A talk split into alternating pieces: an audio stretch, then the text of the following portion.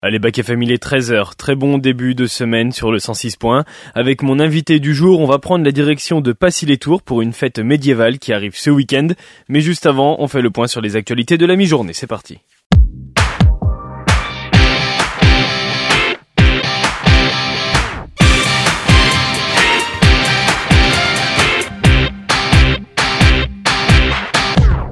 Et l'actualité mondiale, c'est Volodymyr Zelensky qui a annoncé hier soir le remplacement de son ministre de la Défense, Oleksiy Reznikov.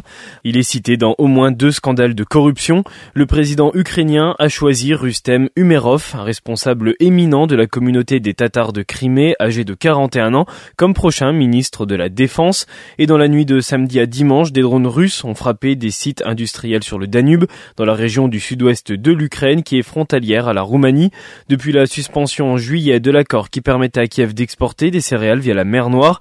La Russie multiplie les bombardements dans cette partie du territoire ukrainien où se trouvent des ports et autres infrastructures capitales pour ce commerce.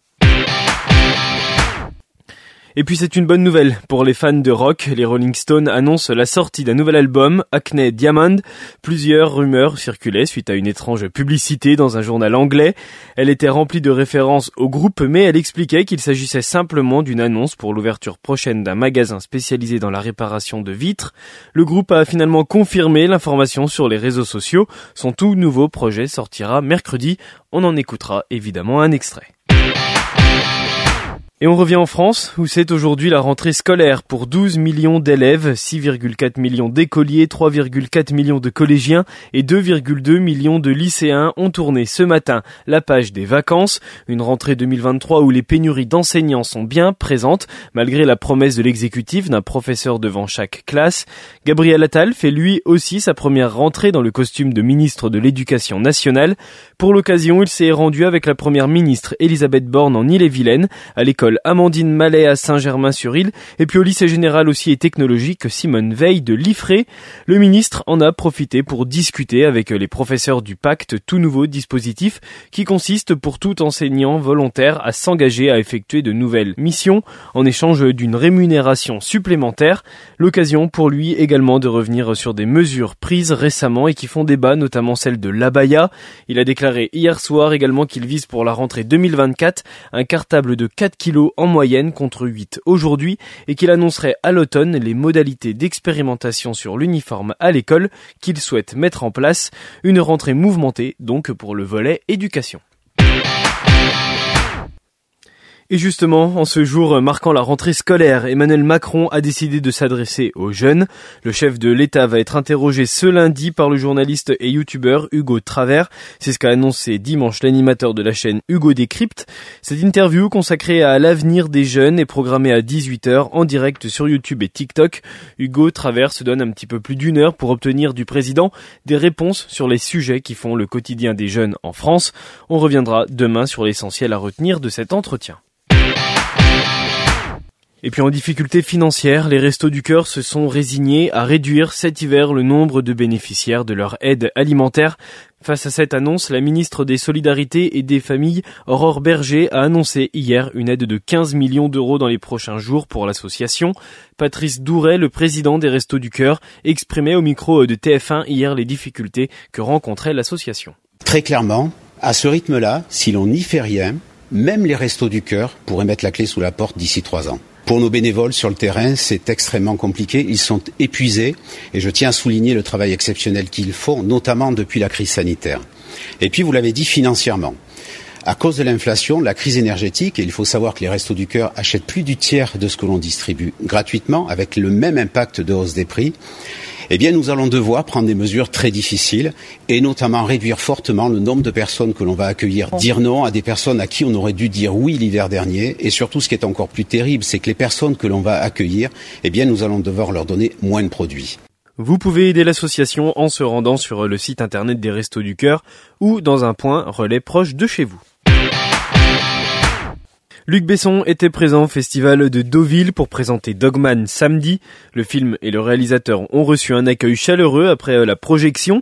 Le cinéaste est ensuite revenu sur sa carrière à l'occasion d'une conversation qui a fait salle comble. Un film qui divisera les critiques pour l'histoire d'un enfant meurtri par la vie qui trouvera réconfort grâce à l'amour que lui portent ses chiens. Le film sort en salle le 27 septembre. On aura l'occasion d'en parler dans Action mercredi matin à 10h30. Et puis la dernière info, elle concerne le sport et l'Olympique lyonnais qui a pris l'eau hier soir en clôture de la quatrième journée de Ligue 1, concédant quatre buts dès la première période face au Paris Saint-Germain. Une troisième défaite qui fait descendre l'OL à la dernière place de la Ligue 1, alors que la trêve internationale s'est ouverte. Les principales questions tournent autour de l'avenir de Laurent Blanc que les supporters ne veulent plus comme entraîneur, à l'image de nombreuses banderoles déployées hier pour montrer leur mécontentement de la situation. Et puis l'actualité locale, elle est sportive également avec un professeur de mathématiques vainqueur de l'épreuve des 136 km de la cyclosportive Jean-François Bernard. Nicolas Châtelet a fini l'épreuve en 3h45, de quoi bien finir également les vacances. C'était également la rentrée footballistique pour nos clubs nivernais. On peut retenir la belle opération de Garchizy qui s'impose très largement 5 à 0 à Quetigny en régional 1. Le FC 2 s'impose à domicile contre une faible équipe de Migène, juste promu 4 en régional 2, alors Nevers concède le nul face à Paron 0-0. Et puis un derby sans vainqueur entre Saint-Benin et Nevers-Banlay, un partout, Vosel s'impose contre la Charité. Côté rugby, l'unique match de préparation de Saint-Léger se conclut sur une victoire face à Monceau 17 à 14. Et puis côté cyclisme, Lenny Martinez conserve son maillot blanc, il est actuellement troisième du classement général de la Vuelta. Allez, on fait un point sur la météo et après une grosse semaine de répit, eh bien c'est le retour des fortes chaleurs. Météo France prévoit un épisode de fortes chaleurs tardives et durables. Selon les prévisions, ces fortes chaleurs devraient durer une grande partie de la semaine prochaine en s'exportant progressivement au nord et à l'est du pays. Aujourd'hui, le soleil il domine le ciel avec des chaleurs qui avoisinent les 30 degrés sur l'ensemble du département. Bonne fête à toutes les Ingrid aujourd'hui. Le groupe de rock Maneskin est de retour avec un nouveau single intitulé Honey Are You Coming? Le groupe est encore sur la route pour défendre leur dernier album Rush sorti début janvier et ils ont en plus trouvé le temps eh bien, de nous offrir un nouveau single qu'on écoute tout de suite avant de retrouver mon invité du jour.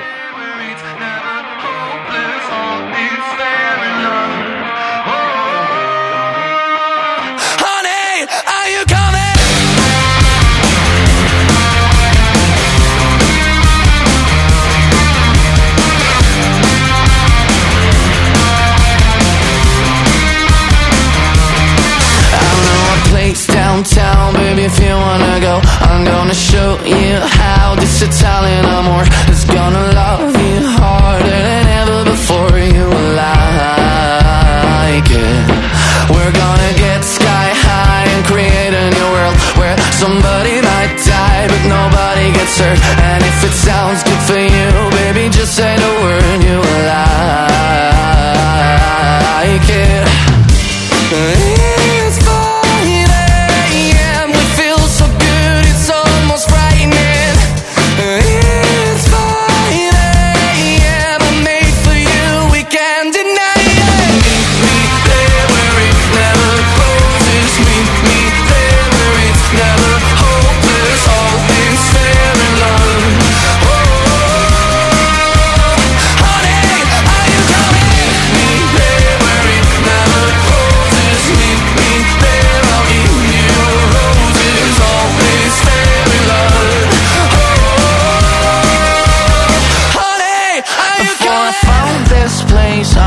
feeling so blue But then it turned me out, let it do it to you. It's not a one night stand. If it turns into two Oh, I lied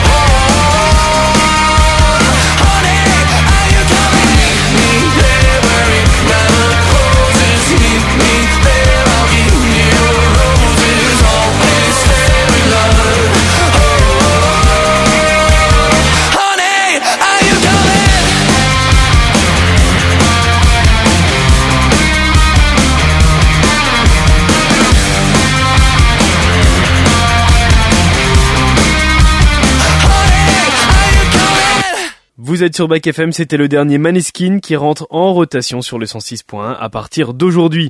Tout de suite, on prend la direction de Passy-les-Tours avec mon invité du jour.